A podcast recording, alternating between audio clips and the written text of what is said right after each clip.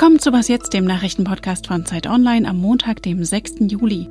Ich bin Rita Lauter und bei uns geht es heute darum, warum die Bundeswehr künftig Kampfdrohnen einsetzen will und welche Folgen Trumps Einreiseverbote für den Hightech-Standort USA haben. Zunächst die Nachrichten. Ich bin Anne Schwedt, guten Morgen. In der Corona-Pandemie haben Desinformationen, Verschwörungsmythen und auch Hassrede zugenommen. Was kann man aber dagegen tun? Darüber beraten heute die Justizminister der EU per Videokonferenz, zum ersten Mal auch unter deutscher Ratspräsidentschaft. Außerdem soll es um die Abwägung gehen zwischen den Einschränkungen der Freiheitsrechte wegen Corona und der Sicherheit der Menschen vor dem Virus. Bei der Parlamentswahl in Kroatien hat die regierende konservative Partei von Ministerpräsident Plenkovic gewonnen.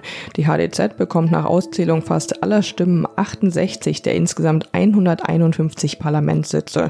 Das ist deutlich besser als Umfragen zuvor nahegelegt hatten.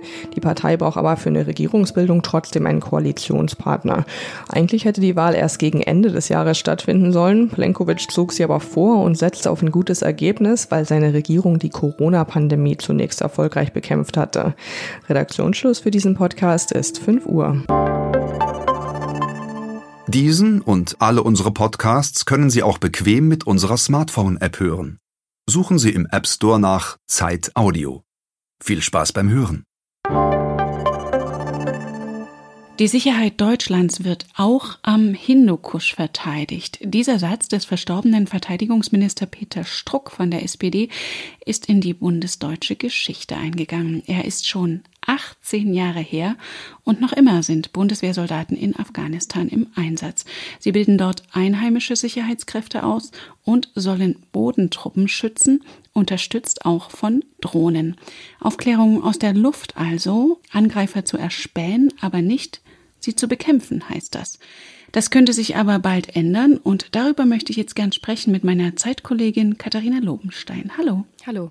Katharina, bisher sind Bundeswehrdrohnen unbewaffnet. Warum sollen sie jetzt zu Kampfdrohnen werden, also bewaffnet werden? Ja, weil die Bundeswehr und die Union sich nach einem jahrelangen Streit jetzt durchgesetzt haben.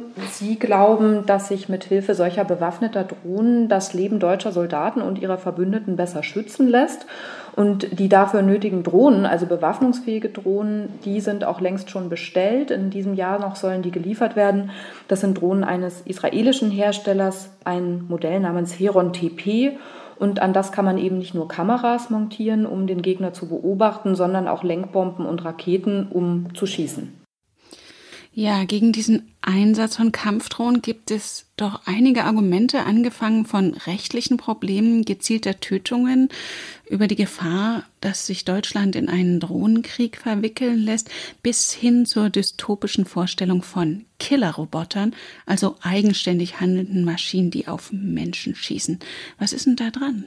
An diesen Argumenten ist auf jeden Fall was dran. Allerdings muss man ein bisschen aufpassen, da geht in der Debatte einiges durcheinander. Also der Drohnenkrieg, wie er etwa von den USA geführt wird, ist völkerrechtswidrig, daran gibt es wenig Zweifel und er wird eben in erster Linie vom Geheimdienst geführt. In Deutschland wäre es die Bundeswehr, also eine parlamentarisch kontrollierte Armee, die solche bewaffneten Drohnen benutzt. Und momentan ist das Mandat, das die Bundeswehr vom Parlament etwa für den Einsatz in Afghanistan bekommen hat, keins, das eine solche gezielte Tötung etwa von Terroristenführern zulassen würde. Der andere Punkt, den du angesprochen hast, Rita, das ist die Angst davor, dass bewaffnete Drohnen so eine Art Einstieg sein könnten in einen Roboterkrieg. Also ein Szenario, in dem am Ende nicht mehr Menschen gegeneinander kämpfen, sondern autonome Maschinen mit Hilfe von künstlicher Intelligenz. Und davon, das muss man ganz klar sagen, sind wir technisch noch sehr weit entfernt. Auf lange Sicht, sagen die Experten, mit denen ich gesprochen habe, ist diese Sorge aber nicht ganz abwegig. Diese Drohnen sind ja ferngesteuert. Und das System, das die Daten von der Bodenstation, wo der Drohnenführer sitzt, hoch zur Drohne sendet, das kann laut diesen Experten recht leicht gehackt werden. Und was noch wichtiger ist, die Zeit, die man braucht für diesen Datentransfer, die ist unheimlich wertvoll. Also das kann Zeit sein, die am Ende darüber entscheidet, ob die Abwehr von Angriffen gelingt oder nicht, sprich ob eigene Soldaten sterben. Und deshalb gibt es von Seiten der Armeen, die solche Drohnen benutzen, ein großes Interesse daran, die weiterzuentwickeln. Und zwar so, dass man irgendwann womöglich gar keine Fernsteuerung mehr braucht, sondern diese Drohnen ähnlich wie ein selbstfahrendes Auto einfach eigenständig handeln. Also sprich Ziele orten und die dann auch angreifen. Und da ist ja dann schon die Frage, steuert das noch ein Mensch oder macht das so eine Maschine ganz alleine? Ja, die Frage steht natürlich im Raum und das ist eine ethisch und völkerrechtlich extrem schwierige Frage. Es wird über die Ächtung von solchen autonomen Waffen auch gesprochen und das war so der Lichtblick meiner Recherche. Experten sagen eben auch, es gibt für die Politik immer noch Zeit, da zu handeln und eine solche Ächtung zum Beispiel auf den Weg zu bringen. Also da ist noch nicht alles verloren. Warum hat denn die SPD jetzt dem Drängen ihres Regierungspartners Union in der Frage nachgegeben? Also das liegt offenbar vor allem daran, dass der Bundeswehrverband, also die Gewerkschaft der Soldaten, da ordentlich Druck ausgeübt hat. Die Soldaten sagen ja, wir wollen nicht weiter aus der Luft zusehen müssen, wie unsere Leute angegriffen werden. Also wir wollen helfen, wenn wir da einen Angriff sehen, wollen wir Nothilfe leisten können, also sprich schießen dürfen. Es soll Soldaten geben, die sogar unter posttraumatischen Belastungsstörungen leiden, weil sie das eben mit ansehen müssen und selber nichts tun können und sich ohnmächtig fühlen. Und ich vermute, dass diese sehr konkreten Nöte der Soldaten am Ende greifbarer waren und überzeugender womöglich als die doch eher abstrakten und weit in die Zukunft liegenden Gefahren, vor denen große Teile der SPD da so lange ja auch gewarnt hatten. Und deine Recherche dazu ist bei Zeit Online zu lesen. Danke dir, Katharina. Gern. Tschüss.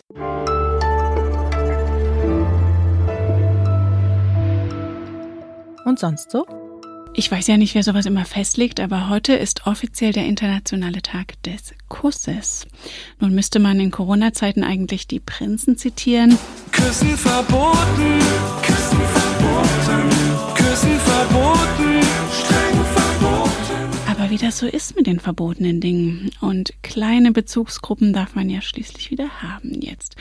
Man kann sich aber natürlich auch ganz vernünftig nur virtuelle Kuss-Emojis zuwerfen. Und wer das Ganze lieber aus noch sichererer Distanz betrachten will, Zeit Online hilft da weiter. Mit einer Infografik unter dem streng wissenschaftlichen Titel Wissenswertes über den romantischen Speichelaustausch. Lecker. Küssen ist bei mir nicht erlaubt.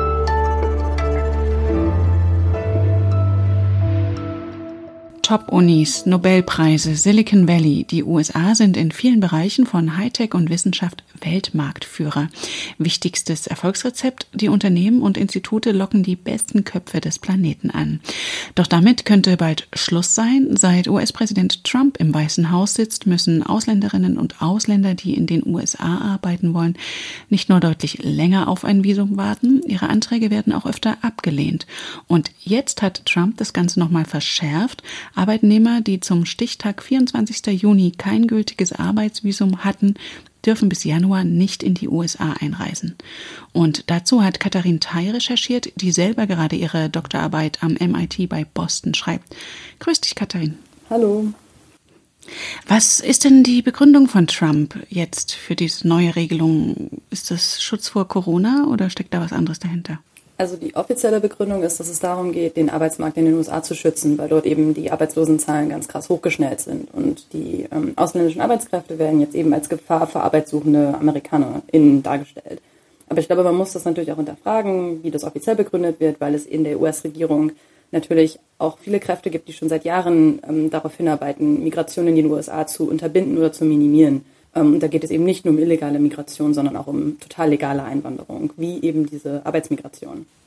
Und was hatten das jetzt für Folgen erstmal für diese betroffenen Wissenschaftlerinnen und Fachkräfte und Software-Experten? Ähm, für die bedeutet das erstmal total viel Unsicherheit. Also viele Leute, mit denen ich gesprochen habe, die machen sich Sorgen, die wissen nicht, ob sie ihre berufliche Zukunft in den USA weiter fortführen können. Andere, die vielleicht auf Jobsuche gegangen wären in den USA, müssen sich jetzt nach anderen Optionen umsehen. Also das ist eine unheimliche Unsicherheit, die da auf die Leute zukommt.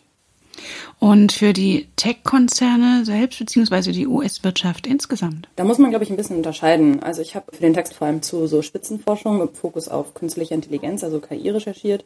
Und da ist es definitiv so, dass diese Arbeitskräfte unabdingbar sind und auch unersetzbar. Also zum Beispiel in der Informatik ist es so, dass mehr als die Hälfte aller DoktorandInnen ausländische StaatsbürgerInnen sind. Also das ist definitiv ein Bereich, wo es auch nicht genug Leute aus den USA gibt, die diese Leute ersetzen könnten. Und das heißt, diese Spitzenforschung, da werden sie definitiv gebraucht. Das ist ja auch etwas, wo Firmen wie Google oder Apple Forschung betreiben.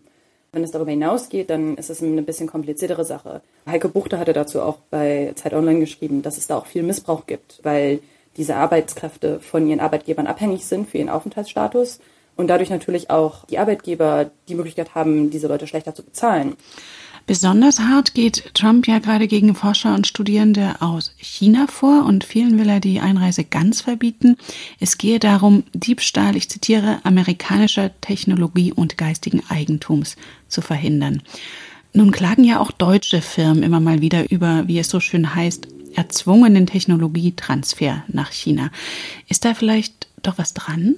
Genau, also das ist ja kein neues Problem und zum Beispiel die USA und China haben tatsächlich im Jahr 2015 auch ein Abkommen zu dem Thema geschlossen, also wo es darum gehen sollte, diese Wirtschaftsspionage zu unterbinden. Hier muss man sich aber die Frage stellen, inwieweit sind chinesische Forschende und Studierende, die in die USA kommen, wirklich an diesem Technologietransfer beteiligt.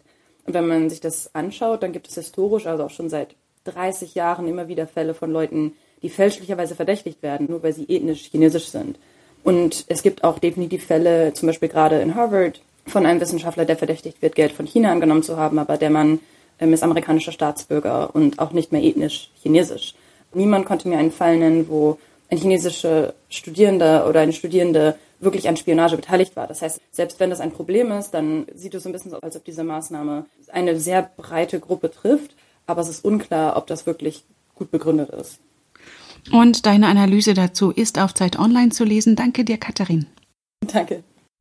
Und das war's für heute von Was jetzt. Heute Nachmittag bringen wir Sie wieder mit unserem Update auf den neuen Stand. Schreiben Sie uns gern an wasjetzt.zeit.de. Für Sie am Mikrofon war Rita Lauter. Ich wünsche Ihnen einen guten Start in die Woche.